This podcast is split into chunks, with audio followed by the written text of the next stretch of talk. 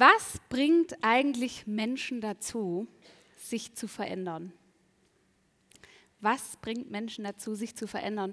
Vor circa zwei Wochen hatten wir Besuch. Tobis Patentante hat uns besucht. Und außer äh, neben Schokolade und einem Blümchen hat sie auch eine Mappe mitgebracht, in der sich alle Zeitungsartikel, die sie so in den letzten vier Jahrzehnten über den Tobi gesammelt hat, befanden. Und mit Amüsement habe ich diese Mappe durchblättert. Ähm, eins der Bilder will ich euch natürlich nicht vorenthalten.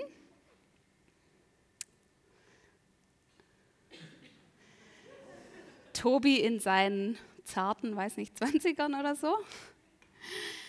Heute sieht dieser junge Mann ganz anders aus. Hier ist ein Bild aus, aus dem Dezember 2017 von unserer Hochzeit. Ja, ein schönes Beispiel für Veränderung.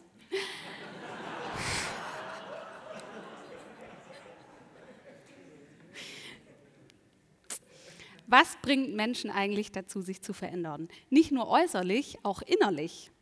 Ich habe äh, letzte Woche bin ich mal so durch meinen PC und habe äh, Ordner ausgemischtet, Dokumente gelöscht, die da schon Jahrzehnte irgendwie liegen und äh, bin über ein ähm, Word-Dokument gestolpert. Das war eine Andacht von meinem Jugendkreisleiter von vor 15 Jahren.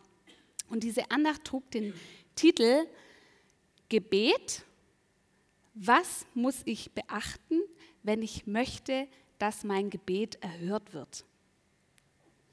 Erst musste ich kurz lachen, als ich das so gelesen habe, und dann bin ich fast erschrocken, was ich mal von Gott geglaubt habe, dass er ein Gebetsautomat ist, der korrekt bedient werden will, um zu funktionieren.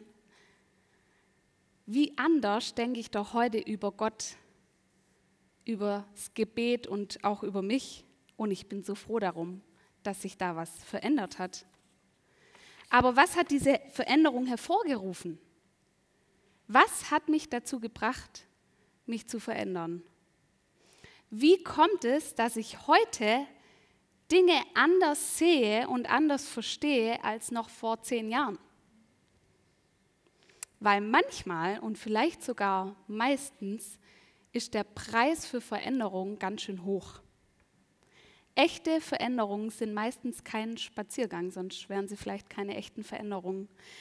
Freunde von uns erleben das gerade, dass ähm, äh, Veränderung bedeutet, auch Unannehmlichkeiten und Unsicherheiten in Kauf zu nehmen. Ähm, das ist eine Familie und der Vater, der hat vor einigen Wochen seinen Job gekündigt, weil er gemerkt hat, dass er im Leben jetzt eine neue Aufgabe hat.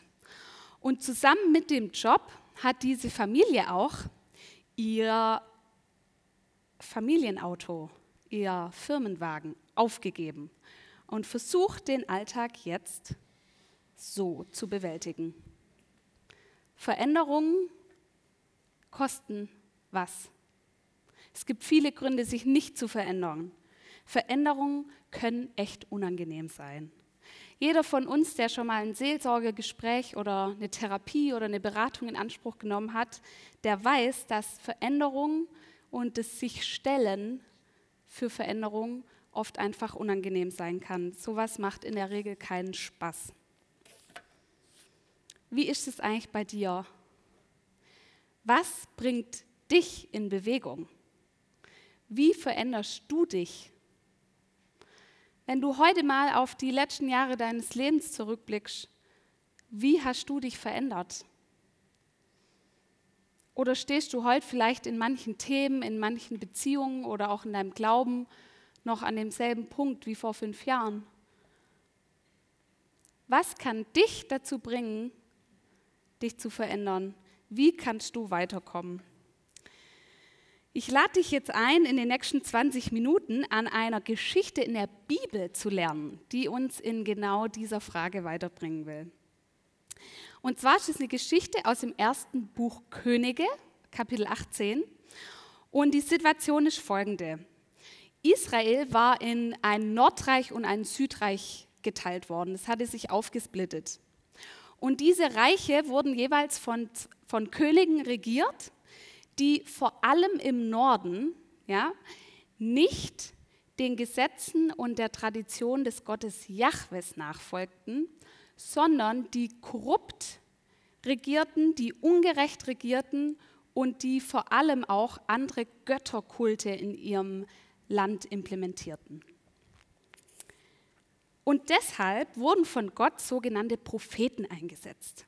Und Propheten waren, anders wie wir das vielleicht denken, nicht so Wahrsager, sondern waren Fürsprecher Gottes. Propheten hatten die Aufgabe, ihre Finger in die Wunden der Könige zu legen und sie an den Bund Gottes mit seinem Volk zu erinnern. Und der Prophet, mit dem wir uns gerade in dieser Predigtreihe befassen, der heißt Elia. Und Elia hatte als äh, so ein Prophet eben eine ziemlich ungemütliche Rolle. Als letztes war es, also die, in der vergangenen äh, Predigt äh, über Elia ging es darum, dass Elia dem Ahab verkündet hat, dass eine Dürre über sein Land kommen sollte. Der Kön äh, Ahab war der König zu dieser Zeit. Er hat ihm gesagt, es wird in diesen Jahren kein Tau und Regen geben, es sei denn auf mein Wort. Und so eine Dürrezeit hatte für dieses Land eine enorme wirtschaftliche Folge, logisch, auch politisch und sozial. Also es war ein Desaster. Und so geschah es, es hörte auf zu regnen und Elia wurde in dieser Zeit von Gott versteckt gehalten. Zunächst an einem Bach, wo er von Raben versorgt wurde und dann bei einer Witwe und ihrem Sohn. Und hier startet unser Text. Und ich will diesen Text mit euch jetzt Vers für Vers durchgehen und achtet mal darauf, vor allem am Ende, was nicht im Text steht. Vielleicht fällt euch was auf. 1. Könige 18. Und es vergingen viele Tage. Da geschah das Wort des Herrn zu Elia im dritten Jahr der Dürre. Geh hin, zeige dich Ahab ich will Regen geben auf den Erdboden. Da ging Elia hin, um sich Ahab zu zeigen. Die Hungersnot in Samaria aber war schwer. Also nach einiger Zeit empfängt der Elia wieder eine Aufgabe von Gott. Er soll sich dem König Ahab zeigen. Dem König, dem er eine Dürrezeit angekündigt hatte. Dem König, der Elia für die Misere im Land verantwortlich macht dem König, den diese Hungersnot in Verzweiflung getrieben hat, dem König, der sich den Tod von Elia wahrscheinlich am meisten gewünscht hat. Was für ein Auftrag. Und Ahab rief Obadja, der über das Haus gesetzt war. Obadja aber fürchtete den Herrn sehr. Die Geschichte macht einen Schwenk zum äh, König Ahab dieser König ruft Obadja seinen ranghöchsten Minister. Und von Obadja lesen wir hier, dass er gottesfürchtig war. Das bedeutet, dass er sich diesem Gott Jahwe unter Einsatz seines Lebens verschrieben hatte. Woran erkennen wir das? In einem kurzen Flashback wird im nächsten Vers erzählt, es geschah nämlich, als Isabel, das war die Königin, also die Frau von Ahab, die Propheten des Herrn ausrottete, da nahm Obadja 100 Propheten und versteckte sie, je 50 Mann in einer Höhle und versorgte sie mit Brot und Wasser. Die Königin Isabel, also die Frau Ahabs, die wollte die totale Vernichtung der Propheten. Wir wissen da nicht mehr drüber, aber dass hier von Ausrotten die Rede ist, zeigt, dass die Königin Isabel ganz kompromisslos vorgegangen ist. Und Obadja, dieser ranghöchste Mann im Hause Ahab, der versteckt 100 Propheten in zwei Höhlen. Er widersetzt sich also dem König. Wir können davon ausgehen, dass der König Ahab davon nichts wusste. Und irgendwie scheint es dem Obadja also möglich zu sein, dem König Ahab zu dienen und gleichzeitig dem Gott Jahwe treu zu sein. Wir können nur erahnen, in welcher Spannung dieser Obadja gelebt haben muss. Und Ahab sagte zu Obadja, geh durch das Land zu allen Wasserquellen und zu allen Bächen. Vielleicht findet sich noch etwas Gras, dass wir Pferde und Maultiere am Leben erhalten können und nichts von dem Vieh umkommen lassen müssen. Ahab hat also eine Idee. Er will Obadja durch das Land schicken, um nach Stellen zu suchen, die besonders lange vielleicht Wasser halten können. Darauf ruht die letzte Hoffnung dieses Königs. Wofür will er das nochmal machen? Die Sorge von dem König Ahab gilt den Pferden und Maultieren. Warum? Weil die Streitwagenabteilung von Ahab durch diese Hungersnot in Gefahr gekommen war und damit auch seine königliche Macht. In dieser schweren Hungersnot geht es dem Ahab um den Erhalt seiner königlichen Macht. Und dieser Erhalt dieser Streitwagenabteilung war ihm so wichtig, dass er sogar selbst Hand angelegt hat. Dann teilten sie das Land unter sich, um es zu durchziehen. Ahab ging für sich auf einen Weg und Obadja ging für sich auf einen Weg. Und jetzt kommt es in der Geschichte zu einem Zusammentreffen. Und als Obadja auf dem Weg war, siehe, da kam ihm Elia entgegen. Und er erkannte ihn und fiel auf sein Angesicht und sagte, bist du es, mein Herr Elia?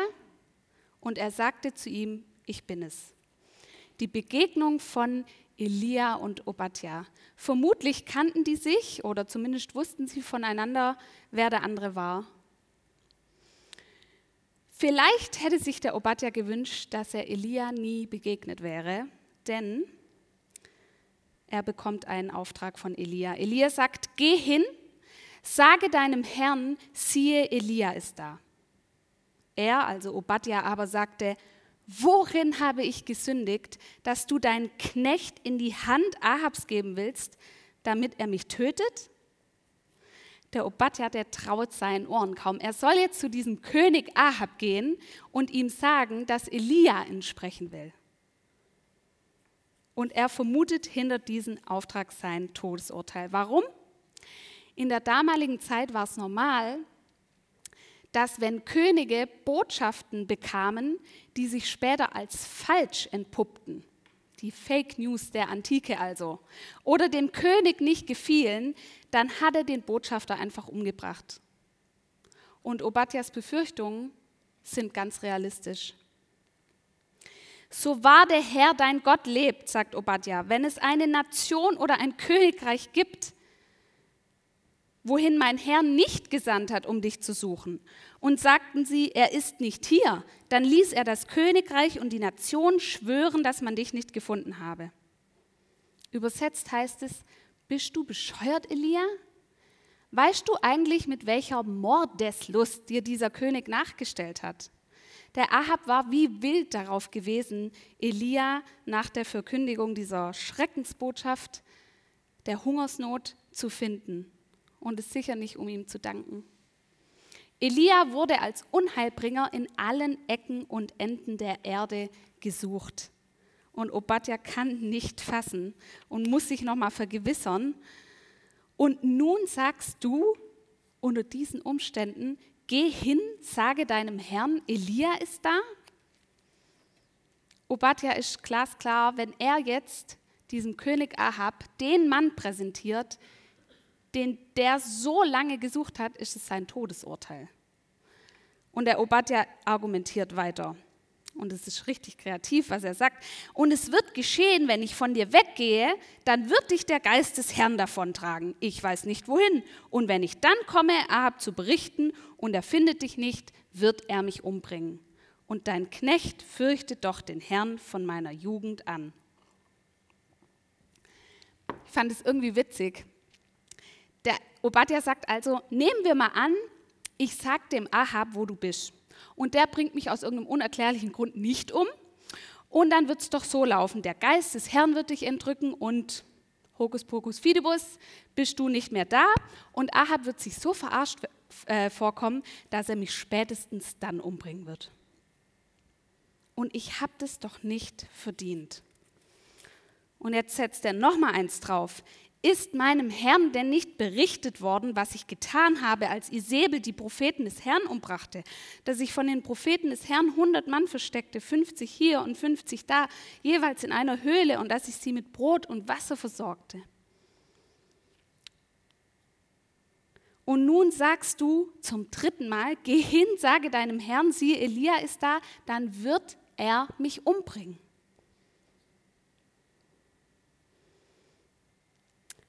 Was antwortet Elia auf diese krasse Rede von Obadja?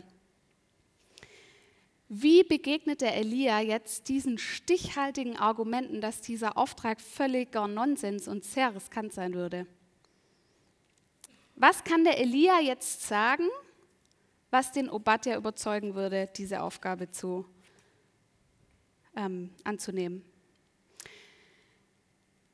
Ich finde, wir können, man könnte sich vorstellen, dass Elias, äh, Elia jetzt so was sagt wie, sei mutig und stark ich werde dich an jenem Tag erretten, spricht der Herr zu dir. Und du wirst nicht in die Hand der Männer gegeben, vor denen du dich fürchtest. Denn ich werde dich gewiss entkommen lassen und du wirst nicht durch das Schwert fallen. Und du sollst dein Leben haben als Beute, weil du auf mich vertraut hast, spricht der Herr. Das würde doch passen, oder? Kennen wir doch aus der Bibel, dass einem sowas zugesprochen wird. Es war übrigens waren ein paar Verse aus Jeremia 39. Was sagt also Elia? Wie reagiert er? Elia aber sagte, so wahr der Herr der Heerscharen lebt, vor dem ich stehe, heute werde ich mich ihm zeigen. Ein Schwur, Elia schwört, das ist schon mal gut, weil der Schwur garantiert die Erfüllung äh, dieser Zusage, also garantiert, dass ähm, der Elia sich tatsächlich dem König Ahab zeigen würde. Aber ganz ehrlich, mit diesem Schwur, mit dieser Antwort von Elia verpuffen doch nicht die Argumente von Obadja. Die Argumente, die gegen diesen Auftrag sprechen, die stehen doch noch immer. Wir lesen weiter in Vers 16. Da ging Obadja hin, Ahab entgegen und berichtete es ihm. Und Ahab ging Elia entgegen. Da ging Obadja hin. Zwischen Vers 15 und 16 muss doch jetzt irgendwas passiert sein, oder? Was steht hier eigentlich nicht im Text? Das Ja. Obadja sagt Ja. Er lässt sich ein auf die Einladung, die dieser dramatische Auftrag, dieses, diese unerwartete Situation beinhaltet. Er lässt sich ein auf eine Aufgabe, deren Ausgang ungewiss ist. Er lässt sich ein auf eine Einladung, die seine Logik, seine Argumentation, sein Verständnis vom Leben völlig übersteigt. Der Obadja scheint richtig Angst zu haben, existenzielle Angst. Und trotzdem geht er, ohne dass der Elia ihm irgendwie stichhaltige Argumente dafür liefert. Was ging in Obadja vor, das ihn motiviert hat? Es war sicherlich nicht das, die Aussicht auf ein Happy End.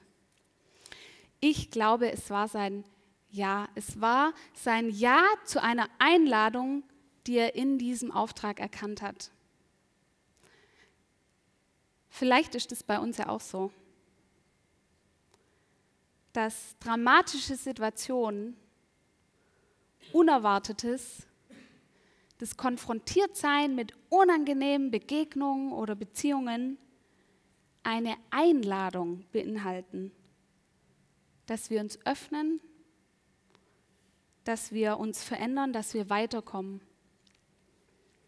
Was bringt Menschen dazu, sich zu verändern? Was bringt dich dazu, dich zu verändern? Und wenn sich alles in dir windet und du 17 Argumente dagegen findest, diesen nächsten Schritt zu tun. Ich glaube, diese Geschichte, die malt uns zwei ganz wunderbare, befreiende Wahrheiten auf. Erstens, du bist eingeladen. dramatische Situationen, schwierige Situationen, Unerwartetes, unangenehme Aufgaben, unangenehme Begegnungen beinhalten immer eine Einladung an dich, dich zu öffnen, zu wachsen, zu verändern und weiterzukommen. Seit Beginn der Zeit zieht sich das wie ein roter Faden durch die Menschheitsgeschichte und auch durch die Bibel. Gott lädt ein. Der Abraham, der eingeladen ist, das Land seiner Väter zu verlassen.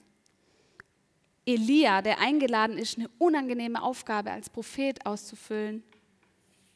Die Witwe, bei der er ist.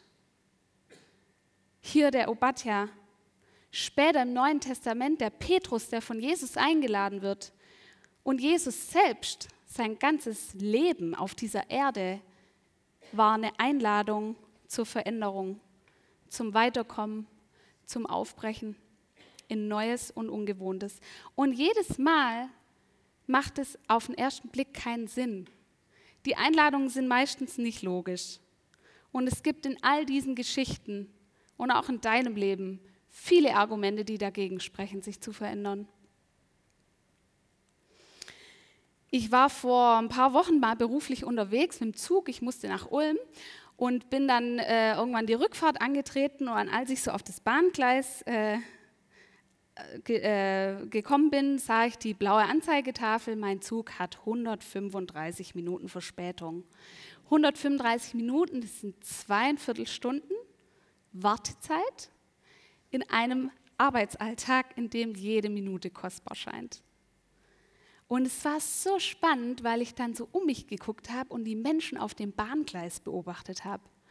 Und ich habe Leute gesehen, die stampfend und schnaubend auf und ab gingen und die ganze Zeit am, vor sich hin schimpfen waren. Und die diese Einladung dieser unerwarteten, unangenehmen Situation nicht sehen konnten und nicht annehmen konnten. Und dann habe ich andere Leute gesehen, die durch diese Tür der Einladung gegangen sind und sich einen Kaffee geholt haben, sich mit einer Zeitung bequem gemacht haben auf der Wartebank und angefangen haben, Pläuschchen zu halten mit dem Geschäftsmann nebenan. Unerwartetes, das Konfrontiertwerden mit unangenehmen Aufgaben beinhalten immer eine Einladung, sich zu öffnen, zu wachsen und weiterzukommen. Vielleicht kommt dir dieses Zugbeispiel ein bisschen banal vor. Das ist es auch. Denn was sind schon zweieinviertel Stunden, wenn man im Leben gerade einsam ist und auf den Partnerzug wartet? Was sind schon zweieinviertel Stunden, wenn dich eine Krankheit quält und du auf den Gesundheitszug wartest? Oder es ist einfach so, dass dich die Situation am Bahnsteig deines Lebens deinen ganzen Plan durcheinander bringt, dich überrumpelt, dich ausbremst und dir den letzten Nerv raubt. Ich glaube, in diesem Text können wir sehen, in alledem ist eine Tür eine Einladung nach draußen. Stell dir mal vor, der Arbeitskollege oder die Chefin, die dich so nerven und aufregen, sind eine Einladung an dich sind eine Einladung an dich, an ihnen zu wachsen, von ihnen zu lernen, sie zum Vorbild zu nehmen. Ich glaube, Gottes Einladung an dich, die steht immer, jeden Tag. Jeden Tag wirst du eingeladen zum Weiterkommen. Morgen, am Dienstag, am Mittwoch, am Donnerstag. Du bist immer eingeladen zum Weiterkommen. Du bist eingeladen, Zweiter Punkt, dich einzulassen. Elia gibt dem Obadja einen Auftrag. Und der Obadja, der ist eingeladen. Und jetzt hat er genau zwei Möglichkeiten. Ja oder nein. Die Einladung annehmen oder ablehnen. Sich öffnen oder verschließen. Sich einlassen oder sich entziehen. Und ich glaube tatsächlich, hier gibt es nur zwei Möglichkeiten. Und von dem, was nicht im Text steht, erfahren wir, dass Obadja das Ja gewählt hat. Er lässt sich ein. Irgendwas in ihm war da, äh, was ihm geholfen hat, zu einem Ja zu kommen, sich einzulassen, sich zu öffnen. Ich stand in meinem Job vor anderthalb Jahren mal an einem Punkt, wo ich gemerkt habe, ich kann so nicht weiterarbeiten. Mir ging es da gar nicht gut, die Rahmenbedingungen waren für mich ganz schwierig und ich hatte irgendwie einen diffusen Arbeitsauftrag und für mich war klar, entweder ich gehe da jetzt oder ich bleibe da. Ich stand an so einer Weggabelung.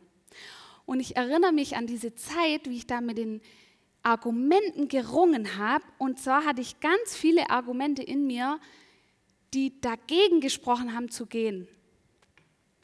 Man beißt doch die Zähne zusammen in so einer Situation. Du brauchst Ausdauer. Zwei Jahre auf einem Job und dann schon gehen, also das macht man doch nicht. Das ist voll unbeständig. Und wie, wie sicherst du dann dein Einkommen? Wenn du jetzt einfach kündigst, kriegst du noch nicht mal Arbeitslosengeld und es war kein neuer Job in Sicht. Und in diesen ganzen Argumenten, die ich da über Monate in mir bewegt habe, habe ich erkannt, dass meine, meine ganz persönliche Einladung in diesem Moment war, geh, erlaube dir zu gehen und vertraue, dass es gut wird. Und es fiel mir so schwer, weil mir Sicherheit und Loyalität und Beständigkeit eigentlich so wichtig sind. Und ich habe aber ganz genau gemerkt, das ist meine Einladung. Das ist das, wozu ich gerade eingeladen bin. Vielleicht hätte für dich die Einladung in diesem Moment ganz anders ausgesehen. Vielleicht wäre deine Einladung ein, bleib, lerne durchzuhalten, gib nicht auf bei der ersten Schwierigkeit. Ich weiß es nicht. Aber ich glaube, dass die Einladungen von Gott ganz persönlich sind. Am Ende von so einer Predigt ist ja immer die Frage, was heißt es jetzt praktisch? Und das will ich mit dir auch fragen. Was heißt es jetzt praktisch, dass du eingeladen bist, dich einzulassen? Und da habe ich drei Impulse, die ich dir gern äh, mit auf den Weg geben möchte. Hören, reden und gehen hören. Ich glaube, manchmal erfordert es ein sehr, sehr genaues und auch geduldiges Hinhören, um zu verstehen, wie Gottes Einladung an dich aussieht. Und das ist ein Grund, warum wir uns hier im Jesus-Treff im stillen Gebet üben wollen. Im Hören, im Hinhören auf die Einladung Gottes. Und wir wollen auch im Anschluss an diese Predigt kurz drei Minuten einfach still sein und hören, und die Stimme der Einladung Gottes laut werden lassen. Manchmal kann es auch hilfreich sein, mit anderen darüber zu reden, wie diese Einladung an dich konkret aussehen kann. Reden mit Freunden oder auch reden mit erfahrenen Menschen, mit einem Therapeuten, mit einem Berater, mit einem Seelsorger. Prüf die Einladung, die du von Gott zu hören denkst und lass dir Feedback geben. Deswegen haben wir hier Gemeinschaft. Genau deswegen sind wir hier als Gemeinde, um miteinander zu prüfen, was ist deine, was ist meine ganz persönliche Einladung von Gott. Und als dritter Punkt, gehen. Ich habe gestern auf Facebook einen Spruch gelesen, der so, äh, zum Obadja von unserer Geschichte heute äh, passte, finde ich.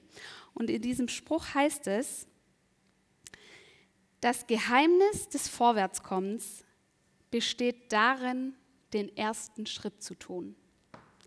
Das Geheimnis des Vorwärtskommens besteht darin, den ersten Schritt zu tun. Da ging Obadja hin.